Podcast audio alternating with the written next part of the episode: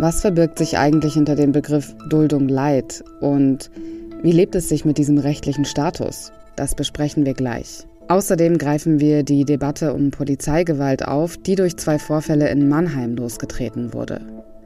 Heute ist Montag, der 23. Mai. Sie hören Was jetzt, den Nachrichtenpodcast von Zeit Online. Ich bin Azadeh Peschman, sage guten Morgen und gebe weiter an die Nachrichten. Ich bin Anne Schwed, guten Morgen. In Davos in der Schweiz beginnt heute das Weltwirtschaftsforum. Die Auftaktrede hält der ukrainische Präsident Volodymyr Zelensky per Videoschalte. Aus Deutschland spricht Wirtschaftsminister Robert Habeck. Und zwar soll es in seiner Rede darum gehen, wie Deutschland weniger abhängig von russischer Energie werden will. Bei dem viertägigen Treffen diskutieren fast 2500 Teilnehmer aus Politik, Wirtschaft und Gesellschaft über Lösungen für internationale Probleme. Weltweit sind mehr als 100 Millionen Menschen auf der Flucht, so viele wie noch nie berichten die Vereinten Nationen. Der Krieg von Russland in der Ukraine und andere bewaffnete Konflikte hätten erheblich dazu beigetragen. Weitere Gründe seien neue Wellen der Gewalt oder langwierige Konflikte in Ländern wie Äthiopien, Burkina Faso, Myanmar, Nigeria, Afghanistan oder dem Kongo. Etwa die Hälfte von ihnen sind Flüchtlinge innerhalb des eigenen Landes. Redaktionsschluss für diesen Podcast Podcast ist 5 Uhr. Duldung Leid. Mit diesem rechtlichen Status leben in Deutschland 25.000 Menschen wie in einer Art Wartezustand. In der Regel in einer Asylunterkunft, ohne arbeiten zu können, ohne Perspektive auf einen sicheren Aufenthalt. Diesen Status haben Menschen mit ungeklärter Identität, die zum Beispiel über keinen Pass verfügen und den auch nicht so einfach beschaffen können, weil ihnen dafür zum Beispiel wichtige Dokumente fehlen. Die Ampelkoalition möchte die Duldung Leid abschaffen. Wie weit dieses Vorhaben vorangeschritten ist und was für Schwierigkeiten sich aus der Duldung Leid ergeben, das bespreche ich jetzt mit Zeit Online-Autorin Franziska Schindler. Hallo Franziska. Hi. Der Begriff Duldung, der ist in Deutschland häufiger. Das sind Asylsuchende, die aus unterschiedlichen Gründen nicht abgeschoben werden können und nur dann arbeiten können, wenn sie eine Genehmigung der zuständigen Ausländerbehörde haben, die wiederum eine Zustimmung der Bundesagentur für Arbeit braucht. Duldung Leid impliziert ja jetzt, dass das eine Verbesserung wäre in irgendeiner Form, also Leid quasi. Ist das so?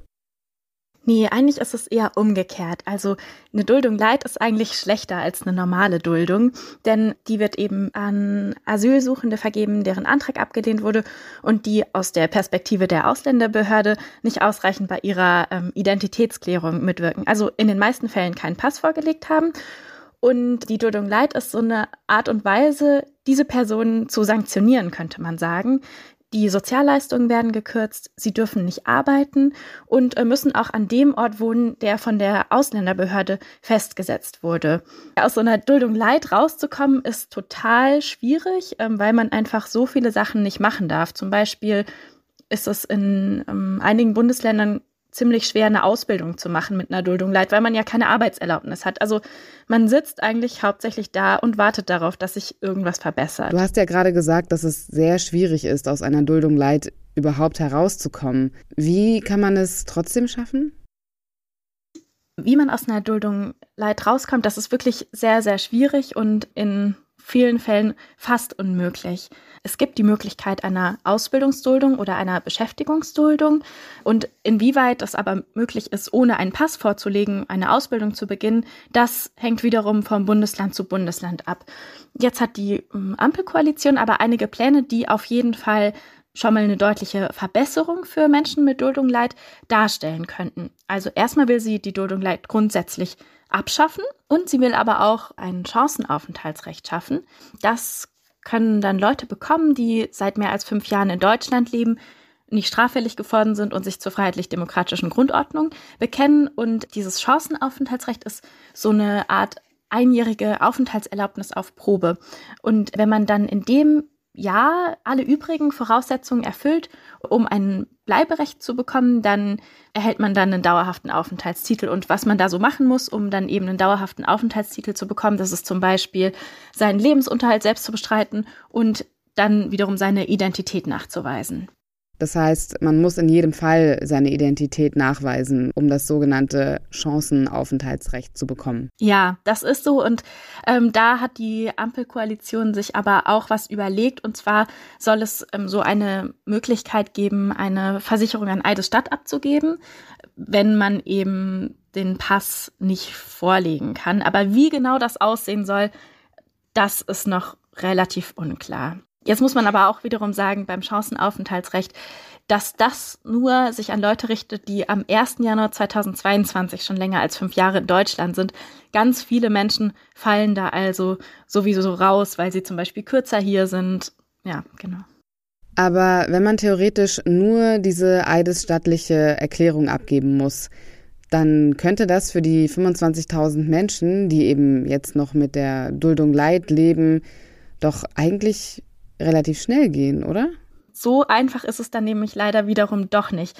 Denn im Koalitionsvertrag steht auch, dass die Zeiten, in denen Leute nicht bei der Klärung ihrer Identität mitgewirkt haben, nicht für ein Bleiberecht angerechnet werden sollen.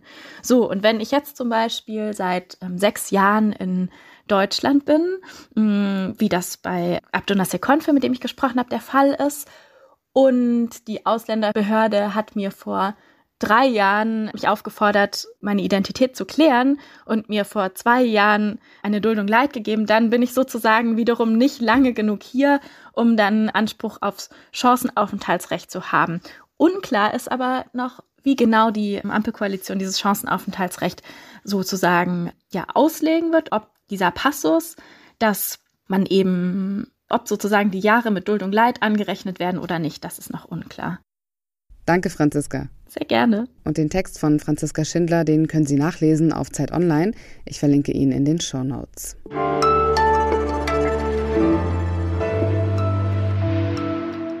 Und sonst so?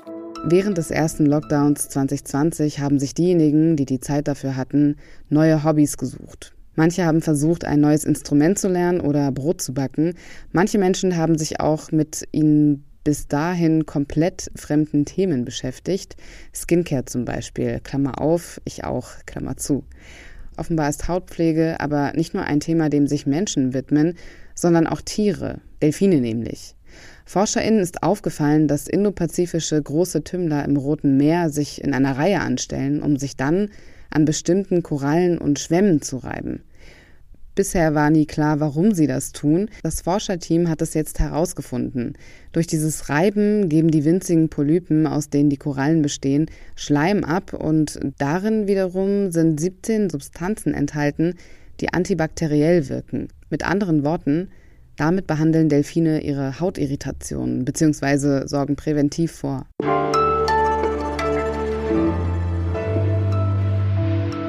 Anfang Mai, da wurde ein Video auf Twitter publik, das zeigt, wie ein Polizeibeamter einem am Boden liegenden Mann ins Gesicht schlägt. Später erscheint ein weiteres Video, das zeigt, wie ein Arzt den am Boden liegenden Mann versucht zu reanimieren. Der Mann stirbt infolge des Polizeieinsatzes. Wenige Tage später stirbt ein weiterer Mann infolge eines Polizeieinsatzes. Beide Vorfälle haben sich in Mannheim ereignet. Beide Opfer litten an psychischen Erkrankungen. Warum schafft es die Polizei nicht zu deeskalieren und warum kommt es innerhalb von acht Tagen gleich zu zwei Todesfällen? Darüber spreche ich mit Zeitautor Lukas Haas. Hallo Lukas. Hi Azadeh. Es ist ja eigentlich bekannt, dass Pfefferspray gerade bei psychisch erkrankten Menschen nicht deeskalierend wirkt, sondern das Gegenteil auslöst. Warum nutzen das Polizistinnen dann trotzdem immer noch als Mittel ihrer Wahl?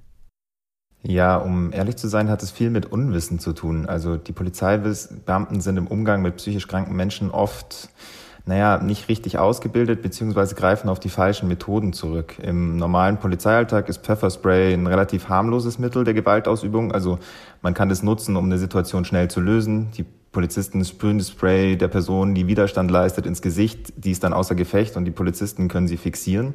Bei psychisch Kranken ist die Wirkungsweise aber ganz anders. Also ähm, die Mittel wirken oft weniger gut, weil die Kranken Medikamente zu sich nehmen, die die Wirkungskraft mindern.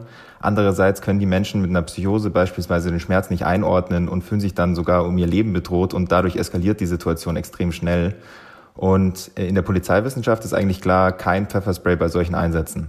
In der Regel ist es ja bei Fällen von Polizeigewalt so, dass sie selten aufgearbeitet werden und auch wenn es Videomaterial gibt, das die Unrechtmäßigkeit belegt, die Polizei ermittelt gegen sich selbst, wie jetzt auch in diesem Fall in Mannheim.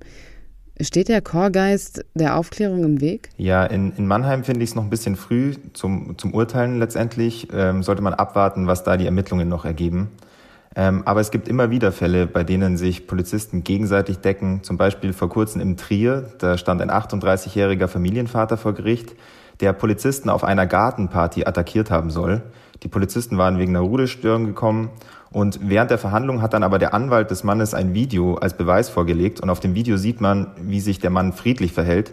Die Polizisten attackieren ihn ohne ersichtlichen Grund, schlagen ihm sogar auf den Kopf und nachdem das Video gezeigt wurde, wurde der Mann freigesprochen und jetzt droht den Polizisten ein Verfahren.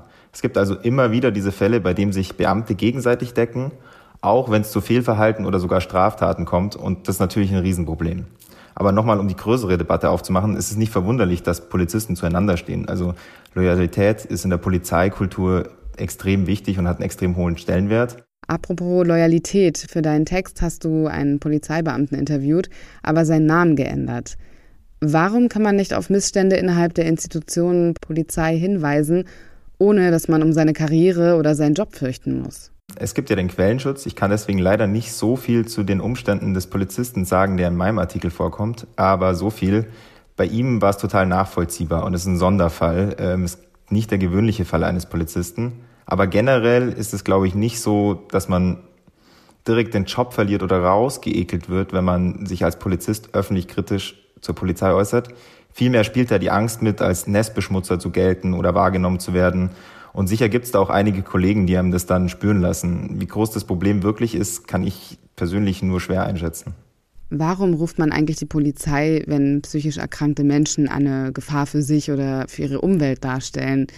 Also warum wählt man zum Beispiel nicht die Nummer des Krisendienstes? Ich meine, selbst Polizisten haben Probleme damit, diese Fälle zu erkennen. Und ich glaube auch, dass Passanten oder die Leute, die davon mitbekommen, oft, oft auch einfach nicht, nicht genug darüber wissen.